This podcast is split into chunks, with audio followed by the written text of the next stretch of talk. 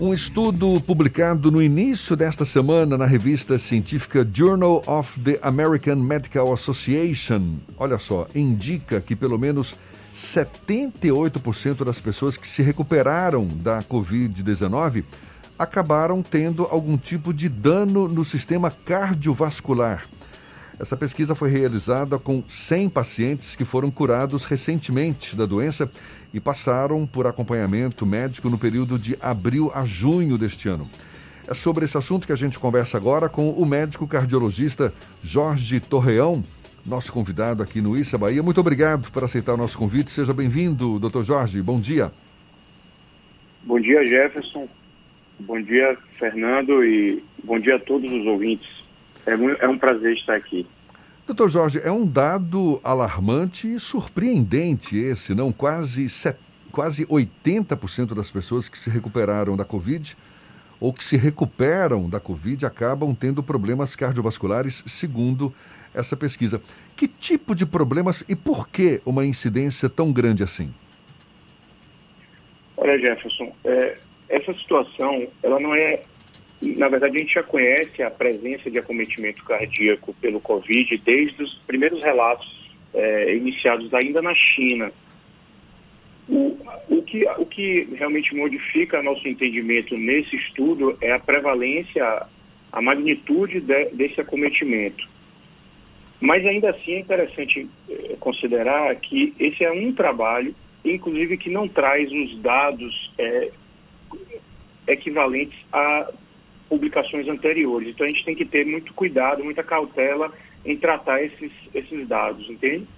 Claro, é, claro. O, o, fato é que é conhecido que o próprio Covid ele tem um, uma, uma predisposição a causar uma lesão cardíaca, seja uma lesão direta pelo próprio vírus, atacando as células do coração, seja por ações indiretas do vírus, é, acho que tem sido muito comentado essa, esse processo inflamatório generalizado que o vírus causa no corpo humano. Isso tem sido é, também considerado uma causa secundária de acometimento. As, as, tromboses, que também têm sido muito comentadas, tanto no pulmão quanto no próprio coração, podem gerar esse tipo de acometimento. A, a falta de oxigenação que ocorre na fase pulmonar isso também tem sido atribuído a uma hipoxemia, do, do, do, coração, isso tem sido considerado também uma, uma outra causa, né? É, e, e, o que é realmente uma das mais, talvez a mais curiosas, que seria a do acometimento mais tardio, após a recuperação, que pode estar associado a uma sequela desse comprometimento que ocorre nos primeiros 15 dias, e que ainda é identificado num, num estudo como esse, ou uma lesão nova, uma inflamação atual que é chamada de inflamação autoimune, possivelmente uma reação equivocada novamente do corpo, é, causando lesão no próprio organismo, pensando que está defendendo o organismo do vírus.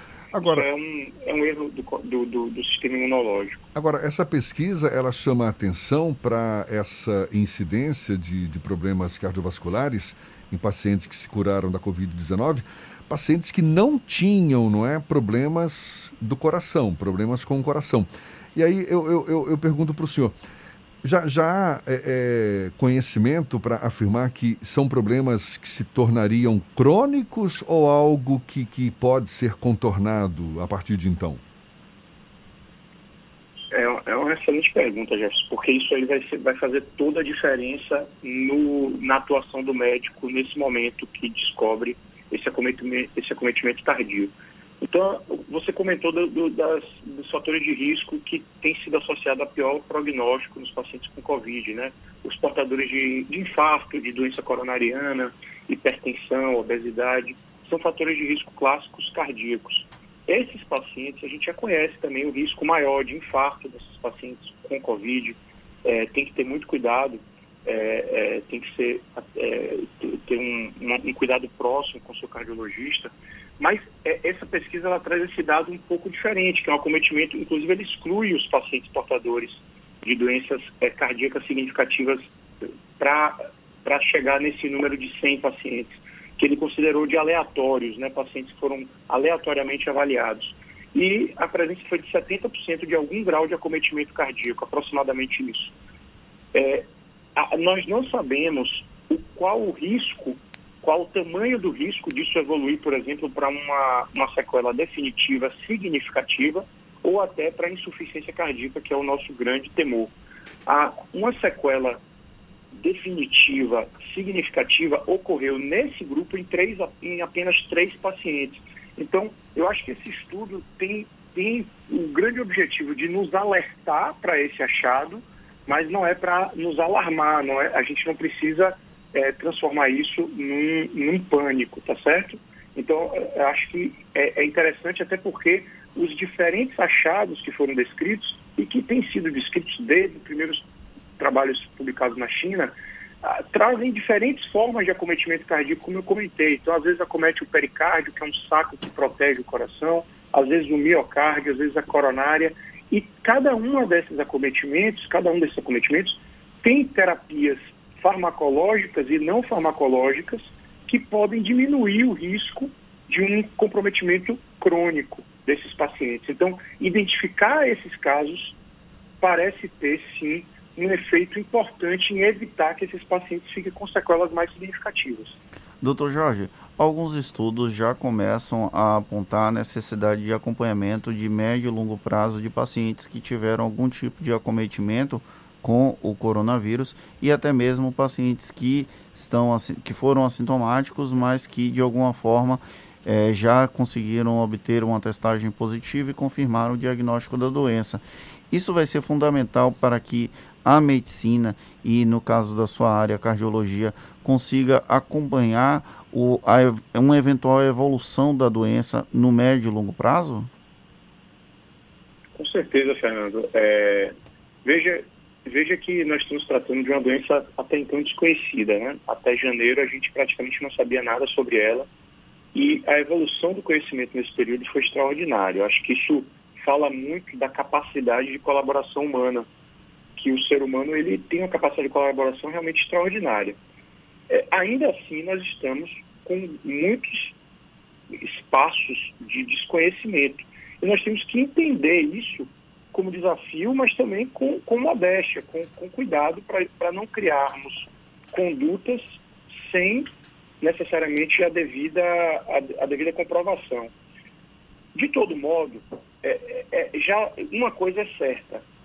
Parece que em uma porção não grande, uma porção pequena dos pacientes acometidos por Covid, lógico que isso, quando eu digo pequeno, para aqueles que estão acometidos é 100%, mas assim, a, a, a minoria dos pacientes vão ter sequelas crônicas aparentemente significativas. Esses pacientes precisam ser avaliados, de, desde sequelas pulmonares, como tem sido descrita de fibrose pulmonar, assim como com sequelas cardíacas, como a gente tem visto. Nesse grupo, é, se não me engano, 18 pacientes eram assintomáticos, foram oligossintomáticos ou assintomáticos e nenhum, nem sequer foram para o hospital. E deles, alguns casos, se não me engano, três ou quatro, tiveram esses achados na ressonância. Vejam, esses achados da ressonância, por exemplo, inflamação no miocárdio, inflamação no pericárdio, derrame, é, é, hipertensão pulmonar, alterações que, que geram aumento do coração ou disfunção do ventrículo, eles têm tratamento, eles têm, é, hoje nós temos, a, a cardiologia é muito avançada na parte farmacológica para melhorar essas situações. Então, o, o, o diagnóstico precoce é, e o tratamento precoce dessas entidades, quando possível, seja farmacológico ou não, devem ser iniciados.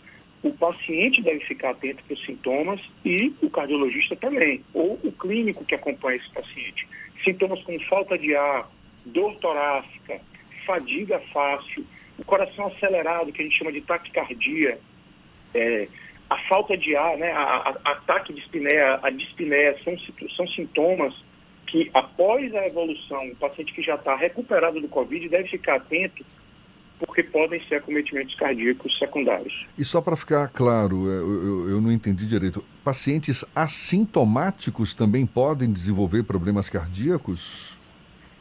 Nesse grupo que foi descrito no, no, no, no, no JAMA, nessa publicação, tiveram sim alguns, alguns acometimentos cardíacos em pacientes em que era óligo ou assintomático. Eu sempre gosto de destacar o óligo, que quer dizer que é pouco sintomático, porque às sim. vezes a pessoa é pouco sintomática e não, e não conseguiu determinar que aquilo foi o Covid, entende?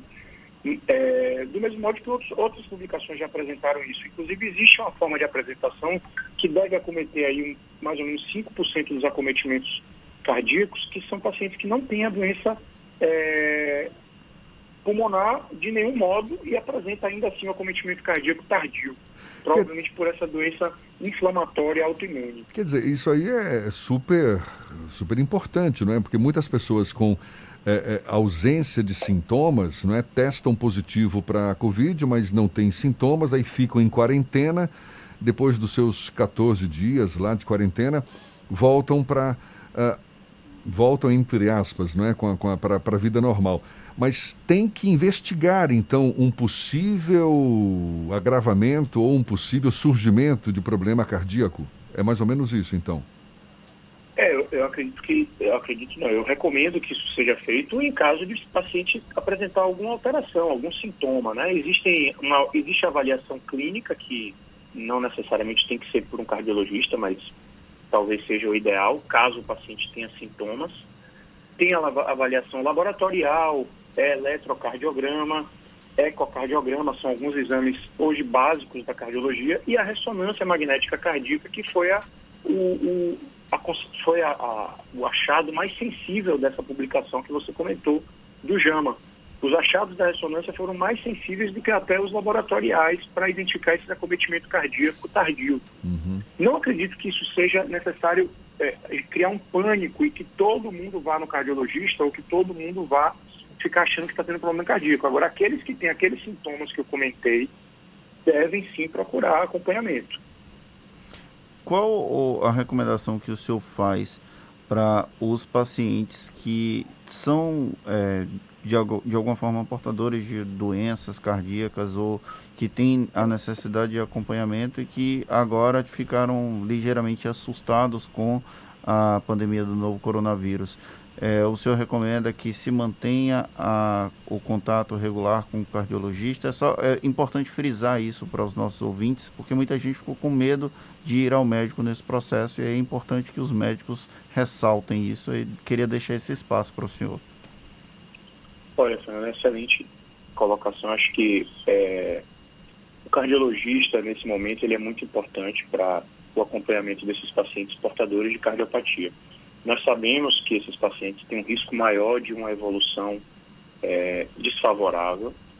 É, esses pacientes, obviamente, devem ter as suas precauções é, acentuadas para evitar o, o, a infecção. Né? De fato, se, se, tentar o máximo de isolamento social possível para aquela pessoa, a gente tem que entender a realidade de cada um, porém, é, também a saúde de cada um é, é responsabilidade principal do próprio, do próprio, do próprio indivíduo, né? É, mas assim, uma vez que ele, é, o, o, grande risco de, eu, eu vou ser até um pouco fatalista, de mortalidade é naquela fase aguda mesmo, na fase de internamento hospitalar, de UTI. É, essas situações é onde a gente tem observado a maior taxa de mortalidade nesses portadores de, de doença cardíaca.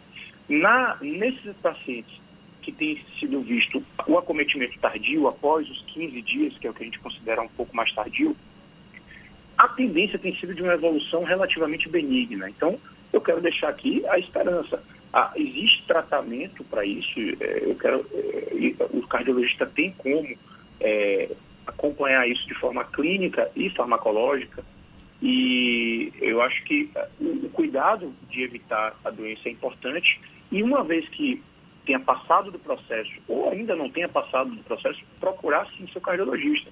Independente do Covid, qualquer portador de doença crônica cardíaca deve ter acompanhamento cardiológico regular. Aí vai depender de cada patologia para determinar quanto, né, qual, quão regular.